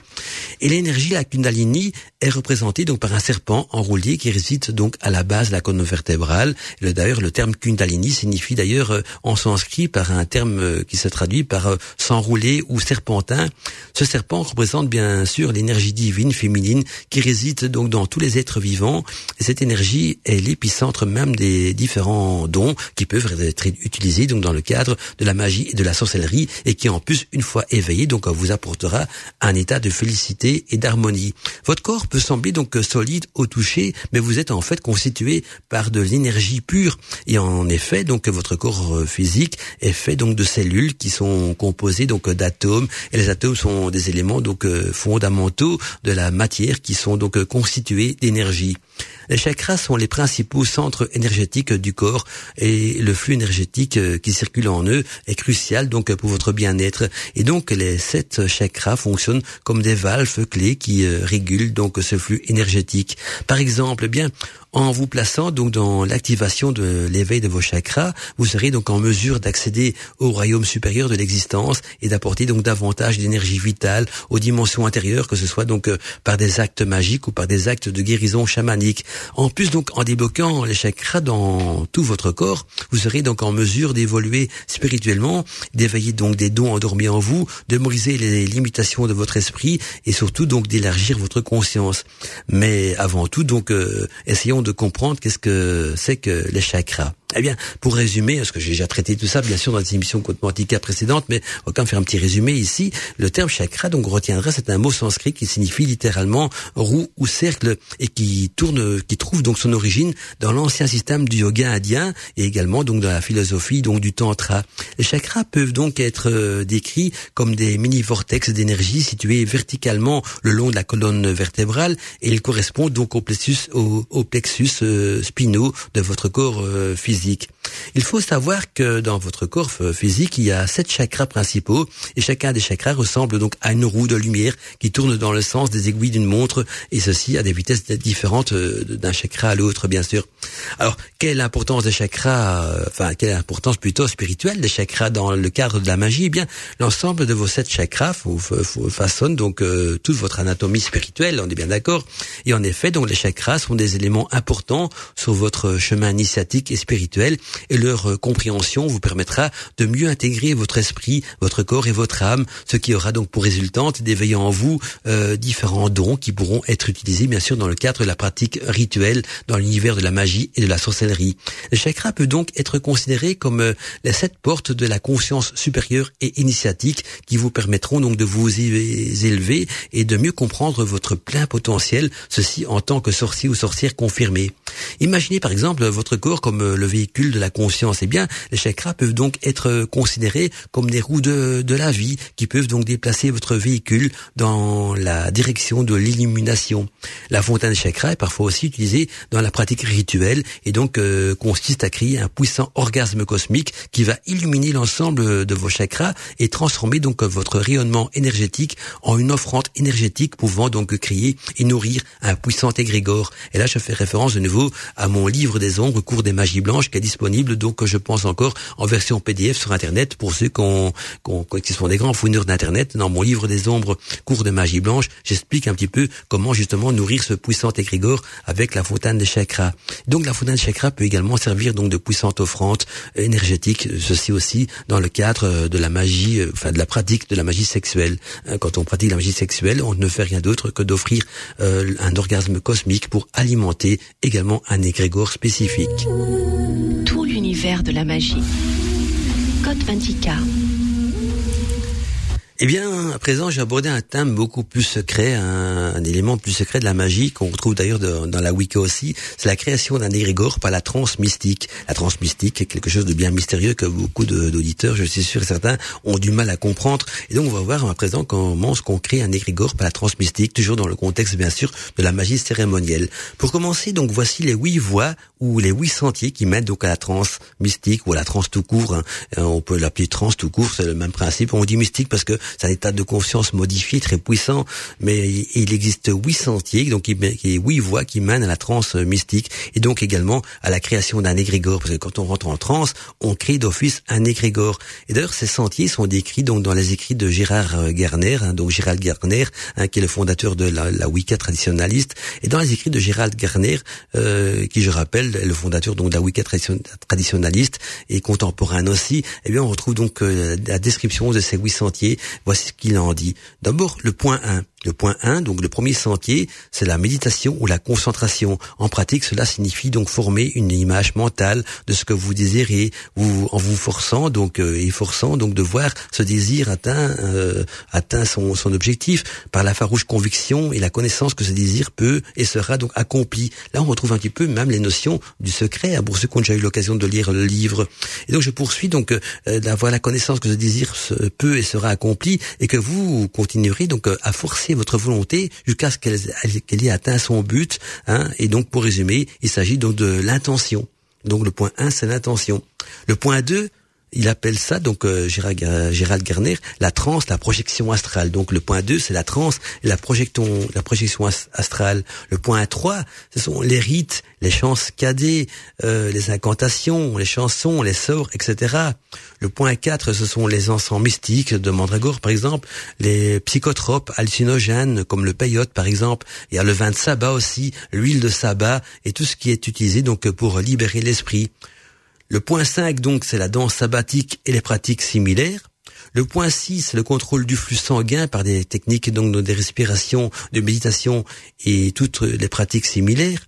Alors le point 7, il, appelle ça le fouet. Hein. C'est une perspective qui n'engage bien sûr que Gérald Garner, lol. Mais voilà, donc le fouet fait également partie donc d'un sentier qui permet d'atteindre euh, ce qu'on appelle la transe euh, mystique. Le point 8, c'est ce qu'il appelle le grand rituel Wicca. Voilà, je vous ai donc énuméré les sentiers de la transe mystique dans les pratiques magiques qui sont décrites bien sûr par Gérald Garner. Et vous pouvez euh, bien sûr combiner nombre d'entre elles, d'après Gérald Garner, on peut combiner nombre d'entre elles en une seule expérience. D'ailleurs, euh, plus vous en combinerez ensemble, mieux ce sera pour la création d'un puissant égrégore par le chemin de la transmystique. mystique. Et donc les cinq sentiers qui, qui, qui indispensables, euh, toujours selon qui sont indispensables, toujours, toujours selon Gérald Garner. Eh bien, le plus important est bien sûr l'intention. Hein. Vous devez donc savoir que vous pouvez donc réussir et, que vous réussissez. Et donc il est indispensable donc dans votre opération d'avoir cette intention et cette euh, conviction, cette foi dans la réussite de votre rituel. Deuxième euh, des cinq sentiers, c'est la préparation. Vous devez être euh, correctement préparé selon les règles de, de l'art de la magie. Autrement, vous ne réussirez jamais votre rituel. Et puis il y a aussi le cercle magique et de protection qui doit être correctement formé et purifié. Vous devez être également donc correctement purifié par des bains magiques et des, des bains de purification. Et vous devez euh, avoir correctement aussi consacré vos outils magiques. Vous voyez, ce sont des trucs qu'on revoit souvent dans les émissions Godmantica, qui sont l'essentiel de BAB de la magie, mais que tout le monde peut-être ne maîtrise pas encore. Donc il faut d'abord connaître vraiment bien les bases de la magie et donc pour terminer, voici les cinq sentiers indispensables et les huit sentiers ou même voies qui ne peuvent euh, euh, tous être combinés qu'en un seul rite. Et donc, il y a la méditation et la danse qui se combinent, euh, qui se combinent pas bien. Donc, il faut jamais essayer de combiner la méditation et la danse, ça va pas bien ensemble. Mais la création d'une image mentale et la danse peuvent bien se combiner avec des chants saccadés, par exemple, des incantations, etc., qui combinées avec le point 6 que je viens de vous citer, suivi donc du point 8, forment une excellente combinaison. Donc vous voyez que là, il y a moins de combiner, beaucoup de choses. Et puis aussi la méditation suivie donc de la flagellation, combinée avec le point 3, 4, 5, qui sont également donc des bonnes combinaisons qui vous permettront donc euh, d'y arriver. Je ne sais pas si vous faites attention aux paroles et musiques que je vous passe dans l'émission ce soir. Il y en a en anglais, il y en a en français aussi. Euh, ce sont tous des musiques en relation, vous l'avez peut-être remarqué ou pas, avec des égrégores. Hein. Je vais toujours prendre une illustration musicale qui est en accord avec le thème de l'émission. En anglais, il faut déjà maîtriser l'anglais, hein, mais euh, en français, ce, vous, que vous venez d'entendre, c'est tout ça tourne autour donc de, du principe même de l'égrégore. Il y a des, des petits mystères, des secrets cachés, même dans les musiques que j'ai choisies. Hein. Rien n'est anodin de Code Tout est choisi à la pour euh, compléter l'émission. Alors, on va poursuivre l'émission avec la création d'un égrégore dans le contexte du grand rite pratiqué dans, le grand le fameux grand rite pratiqué dans l'univers de la Wicca, ceci pour y symboliser donc l'union entre le dieu et la déesse. Il faut savoir que présenter donc le grand rite Wicca comme un rite de polarité entre les énergies du masculin sacré et du féminin sacré est juste, mais froidement technique. Hein, et dire que c'est un rite sexuel est aussi est aussi juste, mais cela peut laisser entendre aux, aux non initiés et non informés qu'il s'agit peut-être d'une sorte d'orgie, hein, sera bien sûr complètement faux également. Et en réalité, ce n'est ni l'un ni l'autre, euh, ni froid ni orgiaque. Hein. En effet, le grand rite Wicca peut être euh, purement symbolique et dans ce cas, bien le couvan entier donc reste présent pendant toute la durée du rituel. Mais le grand rite Wicca peut parfois également être réalisé donc euh, concrètement, c'est-à-dire en impliquant donc des rapports sexuels et dans ce cas, tout le coven, excepté bien sûr, bien entendu l'homme et la femme concernée se retira donc euh, du cercle et de la pièce euh, avant que le rituel ne devienne intime. Et là, les membres du couven ne reviennent que lorsque qu'ils sont rappelés donc par les deux partenaires qui ont pratiqué le rituel. Mais le grand rite Wicca, soit de manière symbolique ou concrète, eh bien, les sorciers, les sorcières ne, ne, prennent pas prétexte de sa nature sexuelle, euh, car pour les Wiccans, l'énergie sexuelle, elle est sacrée et donc une manifestation de la polarité essentielle qui pénètre et met en marche donc l'univers entier du macrocosme et du microcosme, sans lequel l'univers serait bien sûr inerte et statique, en autres termes qui n'existeraient pas.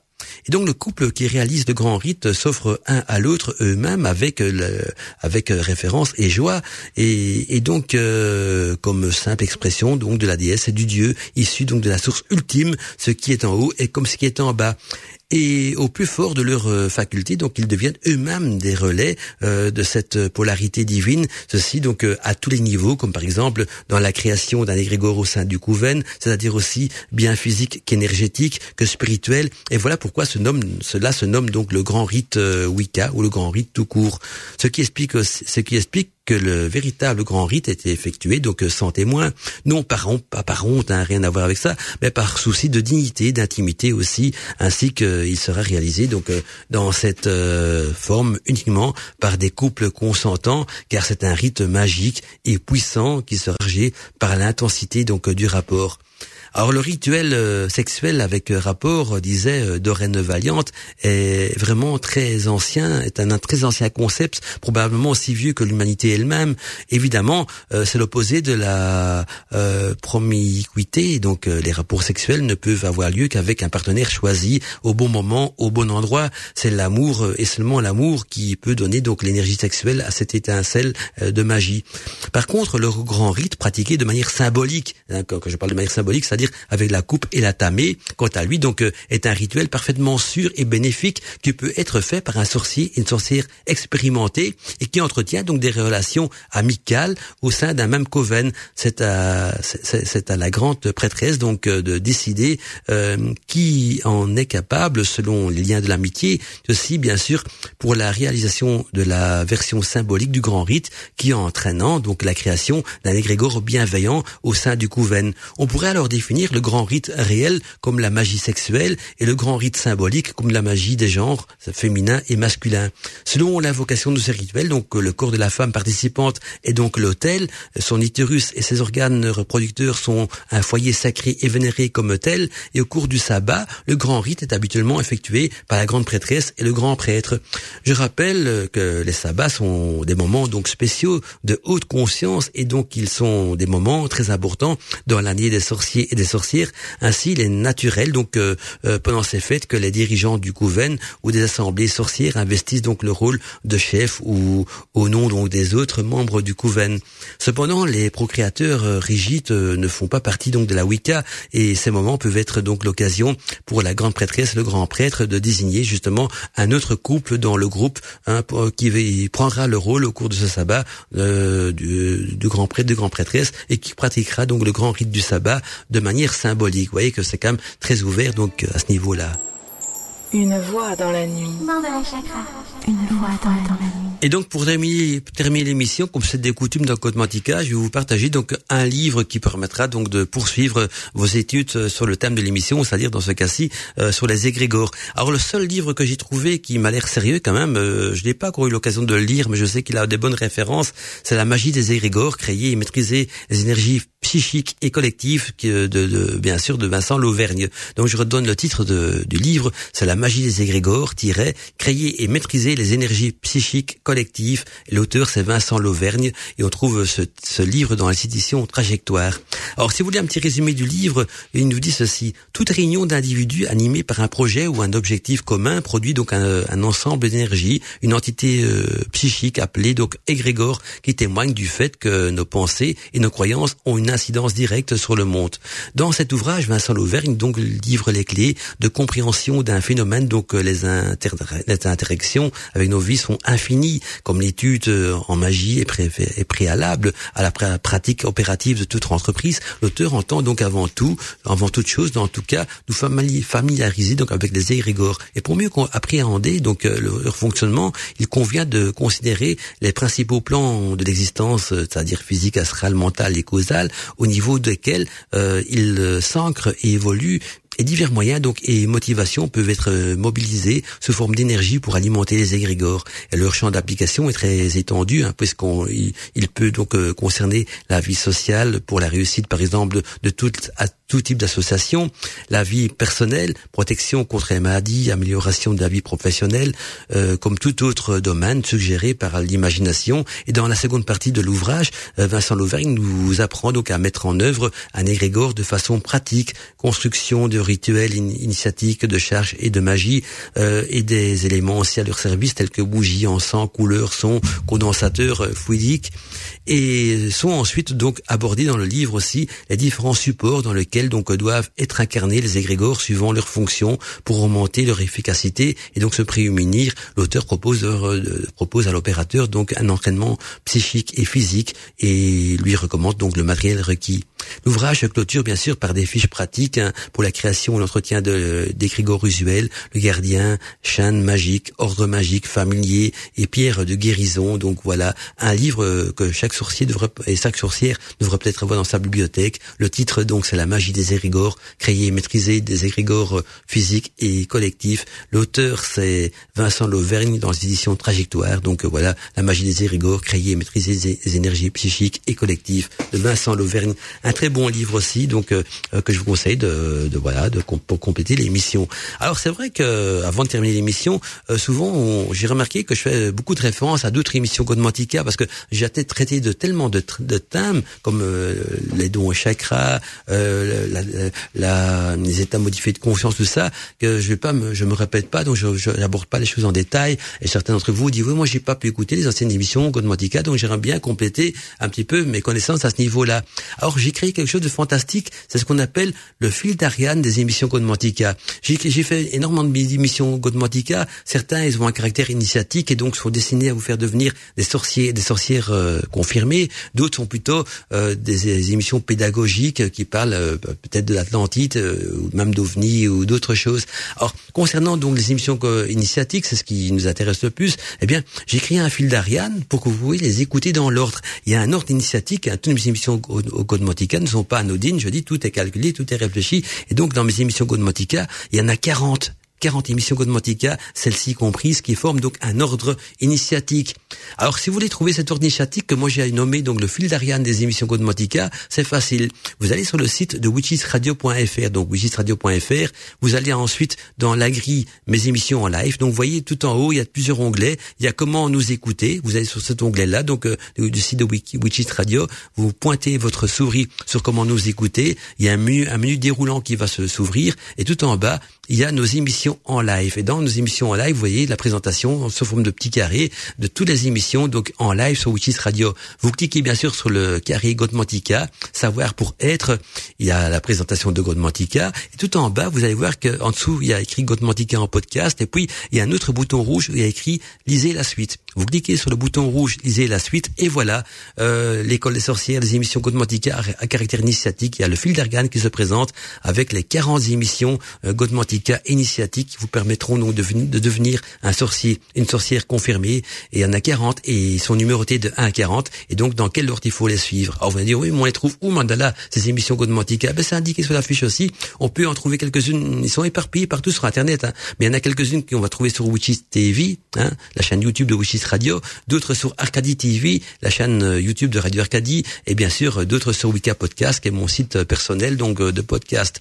Et dans Wicca Podcast, Podcast, on retrouve également donc euh, la, le fil d'Ariane de mes émissions dans la rubrique info de mon site. Voilà pour compléter un petit peu tout ce qui a déjà été dit dans nos émissions Godmantica précédentes pour ceux et celles qui ont envie de s'initier à, travers donc des podcasts et surtout donc à travers des émissions Godmantica. Que vous dire de plus? Bien qu'on se retrouve bientôt la semaine prochaine si si, si Daniel Chouchet disponible, ce sera pour une émission débat et libre antenne, euh, comme indiqué donc dans l'agenda de Witches Radio.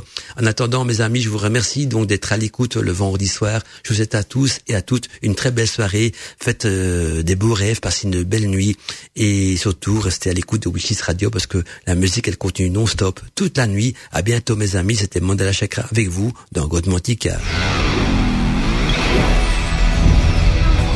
Mandala, Mandala Chakra. Godmantica.